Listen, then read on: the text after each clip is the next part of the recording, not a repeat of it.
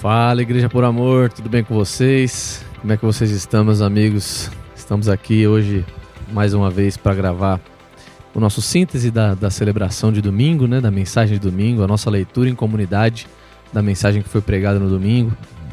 É, espero que vocês tenham assistido essa mensagem. Se vocês não assistiram e estão ouvindo isso aqui, eu sugiro que você vá assistir essa mensagem, porque foi mais uma vez incrível, maravilhosa.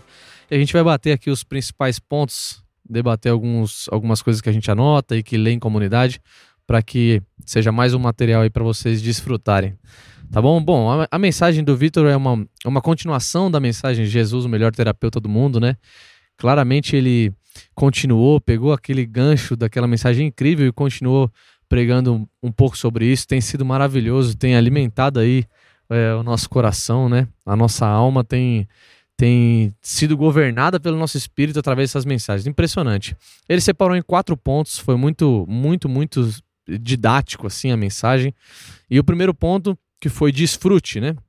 Então, é, quatro pontos de como você é, preparar a nossa volta para que a saúde da nossa alma esteja boa. Então, aquilo que acontece à nossa volta interfere na nossa alma. Então, para que a nossa alma esteja com uma boa saúde, o Victor colocou quatro formas da gente viver preparando esse entorno para que a nossa saúde da alma esteja boa. O primeiro ponto é desfrute. Então é, é, é, é muito simples e ele fez perguntas que são incrivelmente provocativas. Por quê? A gente fala desfrute. Ah, mas eu, você desfruta da vida? Ah, eu desfruto, eu desfruto todos os dias tal. Mas a gente, quando a gente para para perguntar para nós mesmos, qual foi a última vez que a gente tomou um copo de água, por exemplo, entendendo a grandeza do que, que é aquilo? Qual foi a última vez que a gente olhou nos olhos dos nossos filhos, por exemplo, mesmo num dia difícil, num dia de muito trabalho ou num dia com algum problema, a gente olhou dentro dos olhos dos nossos filhos e, e desfrutou da bondade de Deus. Ou então até mesmo num copo de água, que a gente faz inúmeras vezes por dia e a gente acaba perdendo a, a noção do quanto isso é mágico, do quanto isso é maravilhoso.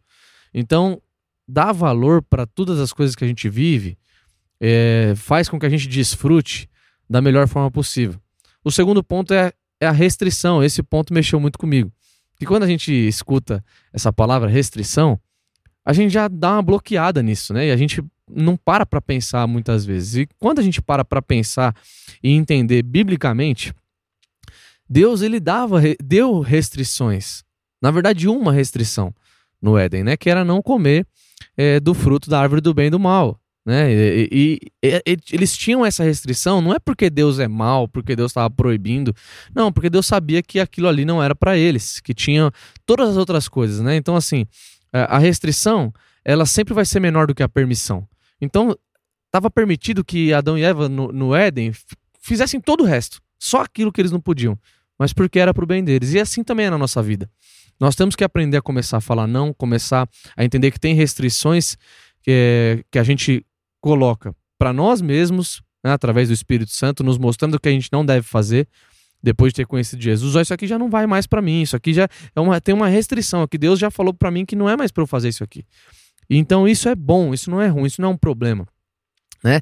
E a gente também tem que começar a aprender a dizer não para as pessoas, a restringir algumas coisas. Então, quando a gente diz sim para tudo, a gente acaba abraçando coisas demais, acaba se sufocando e, e aí mais uma vez a gente percebe o nosso entorno fazendo com que a saúde da nossa alma seja afetada. Então a restrição é muito importante. Então, ponto 2, restrição. É muito importante a gente entender que nem tudo a gente né, pode fazer, então tudo nos é lícito, né? Paulo vai ensinar isso, tudo é lícito, mas nem tudo nos convém.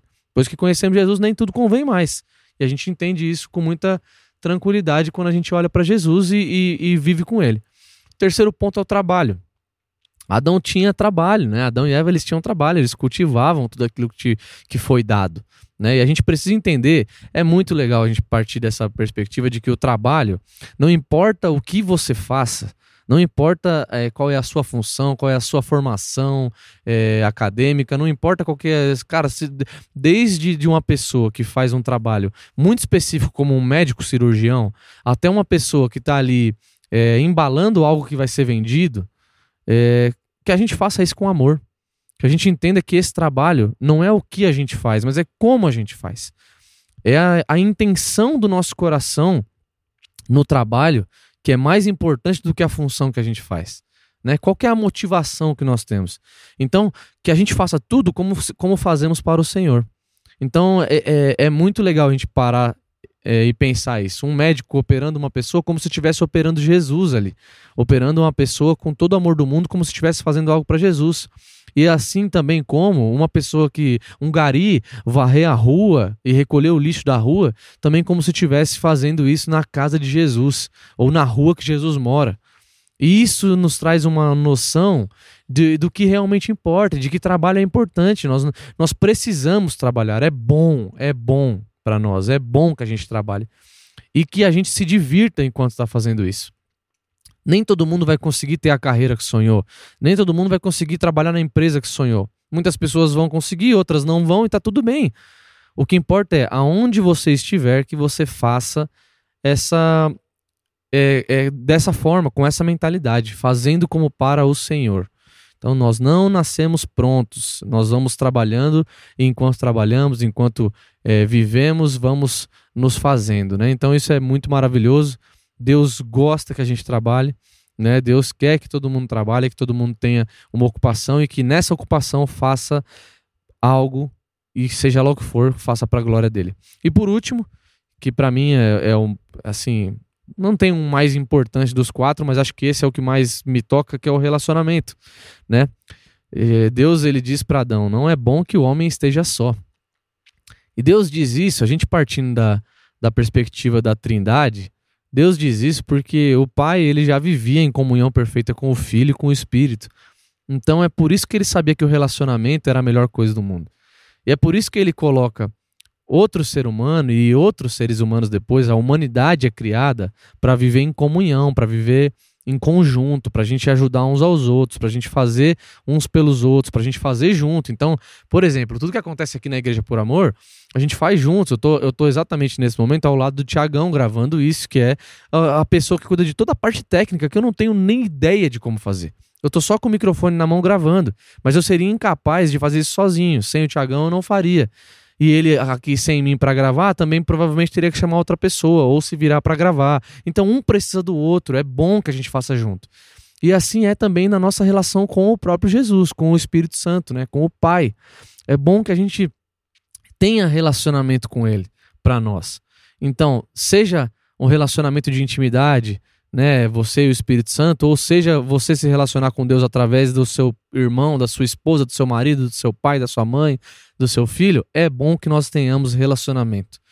E aí é muito legal porque o Vitor ele cita é, para exemplificar muito bem esses quatro pontos, ele cita a passagem de Marta e Maria, né, em Lucas 10, 38, que diz que Maria escolheu a melhor parte. Enquanto Marta estava incomodada porque estava limpando a casa inteira porque Jesus estava lá, eu não posso deixar minha casa suja, Jesus está aqui, eu preciso deixar a casa perfeita, eu preciso servir Jesus.